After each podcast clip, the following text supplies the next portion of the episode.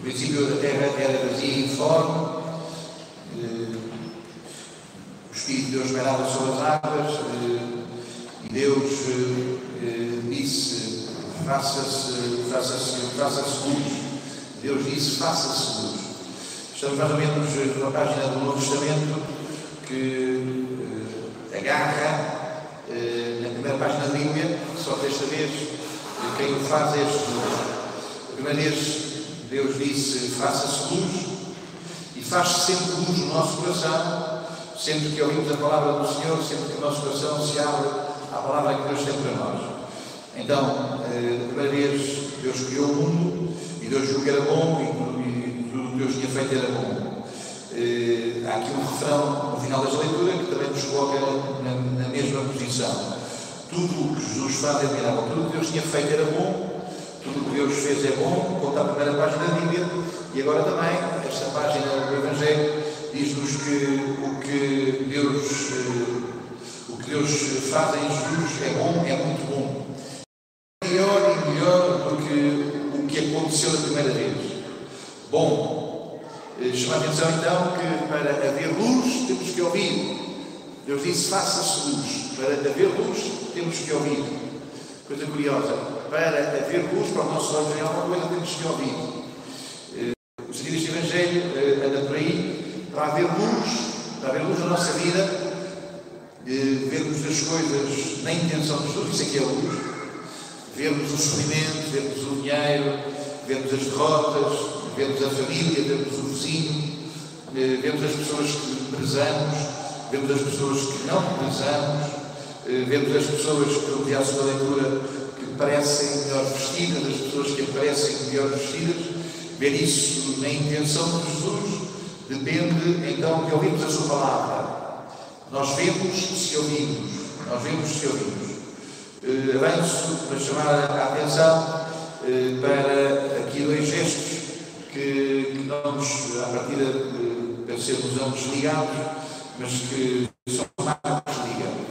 Então Jesus ergueu os olhos ao céu suspirou e disse: é fatá, que quer dizer tá.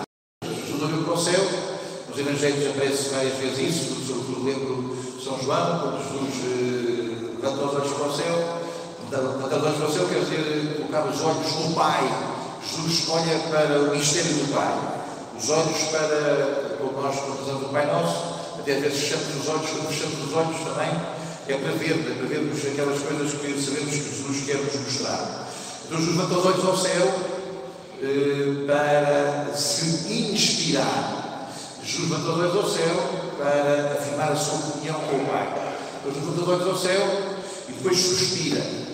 É porque tem comunhão com Deus que Jesus tem alguma coisa para os homens. Este suspiro de Jesus é o suspiro que vem da sua comunhão. É porque tem comunhão com Deus que depois Jesus tem para dar aos homens este milagre e todos os milagres, tem para dar aos homens esta palavra e todas as suas palavras, que são sempre palavras para isso. Abre-te, abre-te. É fatá que quer dizer abre-te.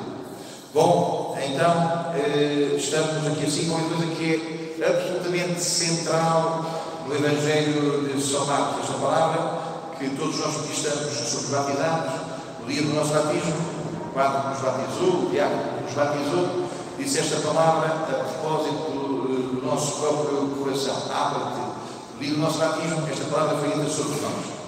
Uh, Jesus uh, tem comunhão com Deus, Jesus olha para o, o, céu, olha para o Pai, Jesus uh, suspira, Jesus diz uma palavra que é uma palavra para que a vida se abra. Abre-te. na Bíblia, quando Jesus vai com os com os dois discípulos de luz, faz caminho com eles, e depois diz que abriu-lhes o sentido da Escritura, abriu-lhes a mente, abriu-lhes a inteligência. Outra vez, Lucas, nos Atos dos Apóstolos, diz que Paulo foi à casa de uma tal Lídia e esta Lídia abriu-lhe, abriu-se o coração. Abrir é muito, muito importante para a Bíblia. Eh, em português a gente já não consegue perceber bem, esta palavra é fatá, se fosse escrito antigamente escrevia-se farmácia com PH, é fatá, eh, este fatá, ou Psata, psata é uma palavra que na língua eh, aramaica, eh, depois eh, nas traduções que são difíceis de fazer, é uma palavra que resulta próxima e parecida com a palavra Páscoa. Páscoa, Pachá também. Páscoa também quer dizer passar. Então esta palavra é fatá, que quer dizer abrir, é uma palavra que na língua original eh, resulta ser da mesma família que a palavra eh, Páscoa. Estamos no centro do Evangelho. Abre-te. Abre-te. Abre-te é o contrário de defende-te. Abre-te é o contrário de esconde-te. Abre-te é o contrário de fica sozinho, do individualismo, fica fechado sobre ti próprio. Bom, eh, todas aquelas coisas que servem para a nossa suficiência são coisas perigosas. Todas aquelas coisas que servem para continuarmos na mesma posição na vida são coisas perigosas. Lembro que eh, ouvir eh, é para a Bíblia é o momento fundamental, é o momento fundamental da nossa disponibilidade. O Evangelho, eh, Jesus aparece várias vezes a dizer Aliás, citando também Isaías, quem tem ouvidos, ouça. Jesus não diz quem tem olhos, leia. Lembro, eh, também a propósito das leituras, já tenho feito isso aqui algumas vezes, lembro que não é a mesma coisa irmos para a missa com, com livro, que é um ato de piedade, mas que eh, é a mesma coisa do que ouvirmos a palavra. A palavra ouvida é uma palavra que não é minha. Palavra lida é uma palavra que já é, é despertada, que está, que está de vossas minhas mãos. Jesus diz uma palavra, e é uma palavra para descontrolar o que nós queremos controlar, que é exatamente a maneira como temos a vida fechada em torno de nós mesmos. Temos a vida, muitas vezes, fechada em torno dos nossos esquemas esquemas, esquemas mentais. O que, é que são os nossos esquemas mentais? Preferimos o salão de jogos, preferimos uh, os nossos jogos, esses nossos jogos só podem acontecer se não ouvirmos muito este Deus que nos diz abre-te. Então esta palavra abre-te, agora parecida com a palavra sai. Naquele tempo Jesus deixou de novo a região de Tiro, fez uma volta que são mais ou menos, para quem conhece, a geografia são mais ou menos 100 km. Portanto, Jesus sai junto ao mar Mediterrâneo, vai junto ao mar, entra no Líbano, depois dá uma volta levando montes Golã e desce eh, para entrar outra vez em Israel pelo lado da, da atual Jordânia. Volta que são mais ou menos mais ou menos 100 km. Sai. Estes 100 km representam eh, muitas coisas. Também representam este sair. A verdade, a verdade espera-nos. A verdade espera-nos. E, portanto, nós eh, nunca teremos a verdade se não sairmos. Nunca teremos eh, a maior comunhão com a verdade se não sairmos. Lembro que das coisas mais parecidas com a verdade, as coisas mais perigosamente parecidas com a verdade, são os comunismos, são os conformismos. As coisas mais parecidas com a verdade também são, são os slogans, são aquelas coisas que nós dizemos porque eh, não ouvimos Jesus, aquelas coisas que nós dizemos porque de facto não ouvimos Jesus. O que é que é preciso para ouvir Jesus? Jesus deu uma volta muito grande e depois eh, falou e disse: sai, sai. Talvez aqui assim um momento para mim mais expressivo do que é a tua liberdade, do que é a minha liberdade, é percebermos que Jesus, para que isto aconteça, para que aconteça este milagre, Jesus afastou-se com ele da multidão. Coisa dramática a multidão. O que é, é ser multidão? É faltar à missa, obviamente. O que é, que é ser multidão? É faltar à missa. Ser multidão é faltar à missa e pensar como pensam as pessoas que vêm à missa. Pensar como pensam uh, os jornais, os, as televisões que ouvimos, pensar como pensam as redes sociais que frequentamos. Então, a multidão é nunca ter feito esta experiência de estar afastado com Jesus. Jesus afastou-se com ele da multidão. Queres ou não queres afastar da multidão? Queres apenas pensar o que todos pensam? Queres pensar como todos pensam? O que é ser multidão?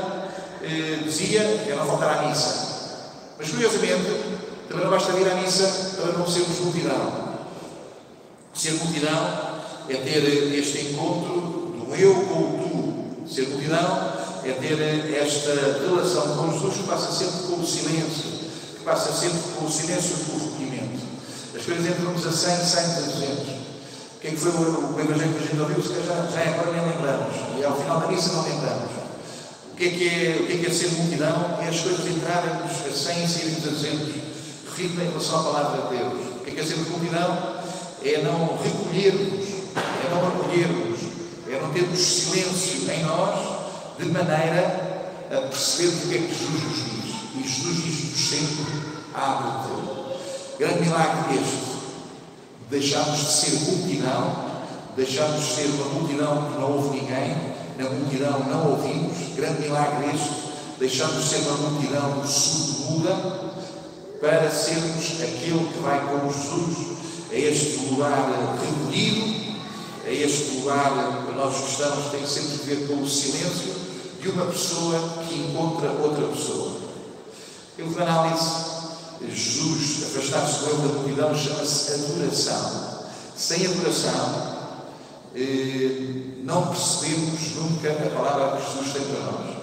O que é que é a adoração? A adoração significa que os barulhos que fazemos no coração, as inquietações, as agitações, as excitações, as vaidades são coisas tão ridículas. Fazemos tantas coisas por vaidade, para que as pessoas pensem em nós, para que as pessoas olhem para nós. As vaidades são tão ridículas, as vinganças são tão violentas, estamos o tempo todo a pensar no que nos foi feito e no que temos que fazer ao outro que nos fez aquilo. Essas coisas todas eh, são também manifestações em que não estamos na paz, não estamos centrados, não estamos retirados com Jesus. Sim, nós temos cá dentro muitas eh, acelerações. As acelerações significam que estamos sempre a ir para outro lado qualquer, mas que não é o lugar que Deus nos deu. As acelerações significam que não estamos no lugar que Deus nos deu. Naquele tempo, Jesus afastou-se com ele da multidão. Em última análise, no sentido mais profundo, Jesus afastar-se com ele da multidão significa adoração. Significa que ele mostra ser Jesus e que Jesus se mostra a ele. A adoração quer dizer que ele mostra a Jesus as suas dificuldades e que Jesus toca as dificuldades dele.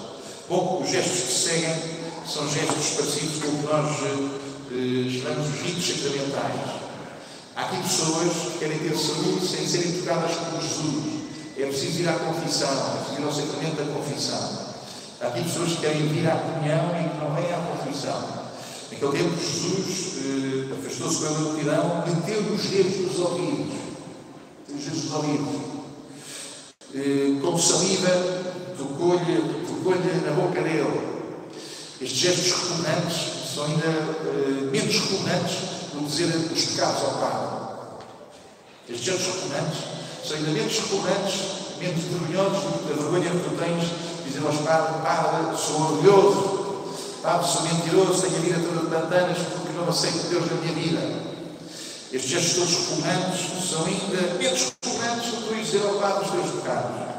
A confissão não é para nenhuma outra coisa sobre isto. Abre-te. Abre-te ao que Deus te quer dar. Abre-te ao amor que Deus tem para ti.